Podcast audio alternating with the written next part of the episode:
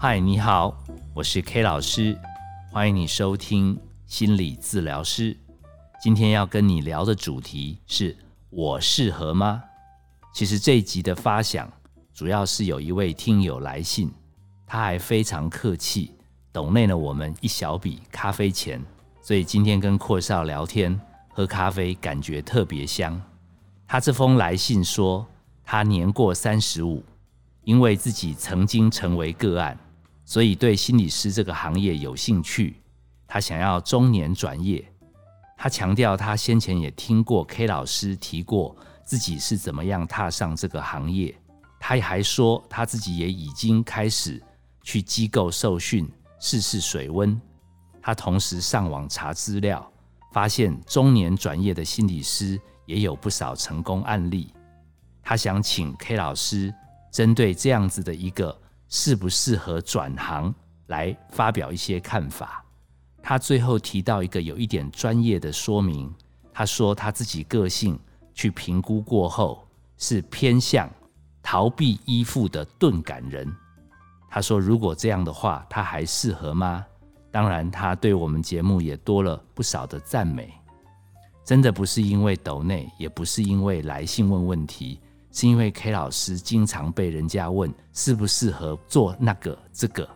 其实 K 老师压力都蛮大，因为这蛮像问世的。被这样子要求的时候，K 老师有很多的感触，因为 K 老师自己当初也没评估过自己适不适合做这行，而是阴错阳差。只是因为想要透过心理学让自己个性看开一点、想开一点，所以才来念心理学。那个时候根本也没有心理师这个行业。还好 K 老师遇到了吴英章老师，他说我好像天生就适合做这行。其实我知道我的服务方式根本没有像一般专业的心理师那么温暖，我都很直来直往。但不晓得吴老师为什么他特别赏识我。可是因为他肯定我，好像就给我一些信心。其实 K 老师自己也知道，自己也也是属于逃避依附。相较于逃避依附，另外一个端点叫做焦虑依附。焦虑依附的人对于亲密关系比较黏，逃避依附会比较冷。K 老师虽然是逃避依附，但是是属于过度敏感人，属于想太多。那你说钝感人？还是敏感人，逃避依附，还是焦虑依附，做这个行业适不适合？诚实跟各位讲，没有什么适不适合，你跨进来就知道了。你好好来体会吧。其实 K 老师最害怕很多人来问我说他适不适合这个，适不适合那个。有的人来问我他适不适合结婚，适不适合生小孩。过来人当然有所谓一些适合的标准。但是，其实从不适合到适合，如果你真的对这个领域有很大的兴趣，还有很大的了解，我觉得做了以后就知道。因为很多人都对我们这个行业保持着高度的兴趣，他们认为我们只要坐在诊间跟人家聊聊天，听一下人家的痛苦，然后就可以收钱，又可以展现自己是很专业。又可以享受助人的成就，好像很好。但是有没有什么人有想过，自己如果是一个新进人员，不管你是大学研究所毕业来投入，还是你是中年转业，当你是新进人员的时候，会不会没有任何个案敢找你聊天？你会不会有一整天都没有任何生意？K 老师自己在国中服务的时候，就有好几天都没有学生想找。K 老师聊天，K 老师也是抱着一本 DSM 在那边办公室狂翻，掩饰自己的心虚。好，等到真的有各式各样的个案上门找你了，其实这个行业的刺激，特别是在于你不能预料到你会遇到谁。所以话说回来，会不会有个案直接不爽你，甚至从头到尾不吭声，甚至直接就呛你说你服务的很烂，我要走了？这些状态。我不知道，如果你很喜欢这个行业，在那个刹那，你还会这么喜欢这份工作吗？很多时候，K 老师也是夜深人静，慢慢度过这样子难以承受的人际互动。话再说回来，就算你已经变得非常专业，也非常有经验，也有很多人要找你挂号、晤谈、聊天，也愿意付你钱哦。但是，会不会做到后来？因为常见个案就是那几类，最后你反而失去热情。我这样讲，并不是要让你打退堂鼓，其实我这样讲，更是要鼓励你好好来试试看，结婚、生小孩，甚至转行找工作当心理师。为什么呢？大不了做久了，因为太痛苦了，所以再去换别的事做嘛。少了这个尝试，人生就会少了很多滋味。我最近还甚至遇到一些专业的心理师，有考取证照的哦，甚至是学校已经服务很多年的辅导老师，他们甚至在服务多年之后，还遇到感觉现在孩子越来越自我，动不动就呛他们，跟早年愿意把诺就可以好好的聊天。这样子的情境大不如前，所以不管是专业有证照，或者是做很久，其实都会有自我怀疑。那他们来找 K 老师的时候，K 老师都会跟他们说：“你是不是已经太久都被个案打败了？然后你只在意可不可以把他们搞定，可不可以让他们对你没话说，而忘了跟自己说说话？因为其实一个人适不适合什么东西？”说穿了，都要回到本心。像 K 老师，很多时候都预设把自己当做第一号个案。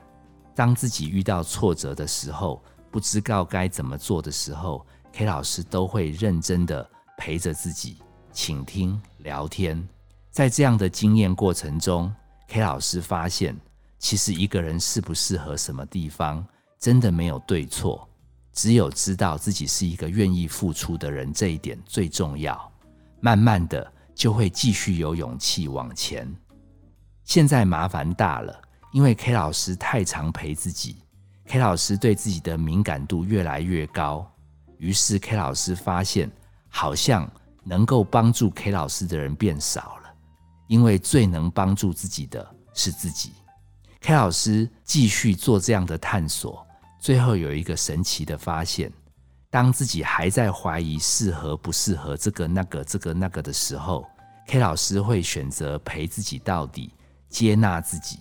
这也给 K 老师一个奇妙的体验，是 K 老师变成愿意再把自己的黑暗面跟别人分享。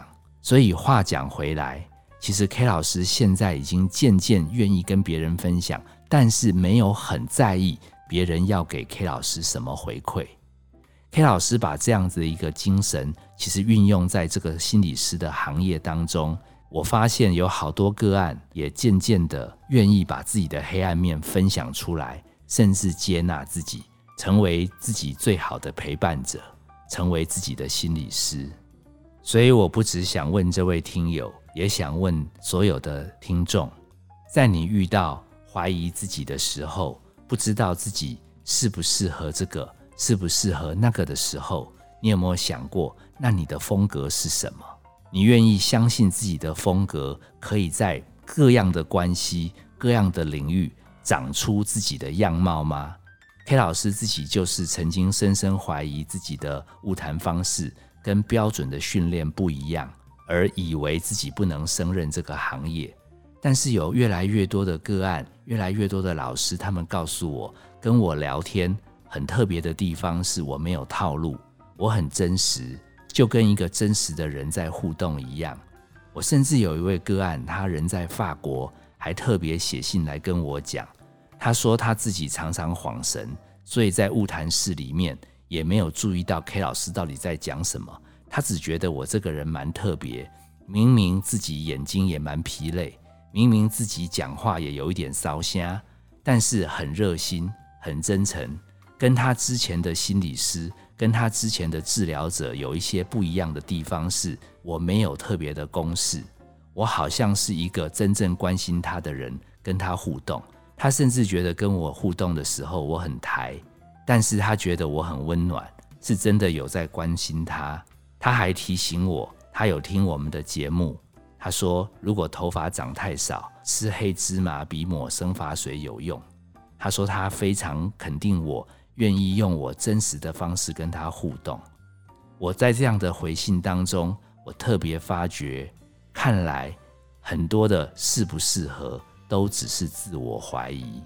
其实愿意面对自己，愿意相信自己，愿意继续努力，愿意研发出你在每一样关系、每一样行业当中你自己的方式，而且你愿意全力去付出。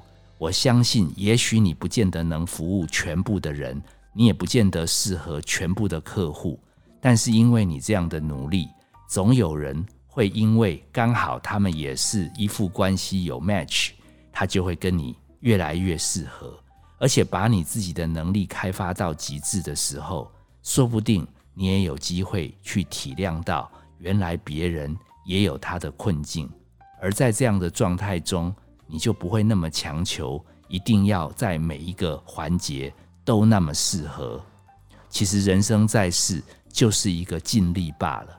包含 K 老师录这些 Podcast，也不确定到底能帮助到多少人。但是 K 老师跟阔少愿意这样在深夜中继续好好的录节目，本身就会有一些听友给我们回馈，甚至像这样子来留言来给我们抖内这些东西。就是我们存在世界上最大的幸福跟快乐。希望这样一个回复可以让中年正在卡关的这位中年大叔，你也慢慢找到面对自己的勇气。你也许不见得适合全部的个案，你有的感觉也许抓不到，但是因为你够用心，而且你每次遇到困难、遇到问题，你都会认真找资料。我相信你用这样的精神去陪伴将来会遇到被你帮助的人，不管你是不是心理师，你都会让对方感觉你是一个很有心、有温度的人。我是 K 老师，谢谢你收听我们的节目。本节目由金星文创制作，相关的节目你可以在各大 Podcast 平台上收听。如果有相关的讯息想留言，也欢迎寄到我们的粉丝页。我们下次见。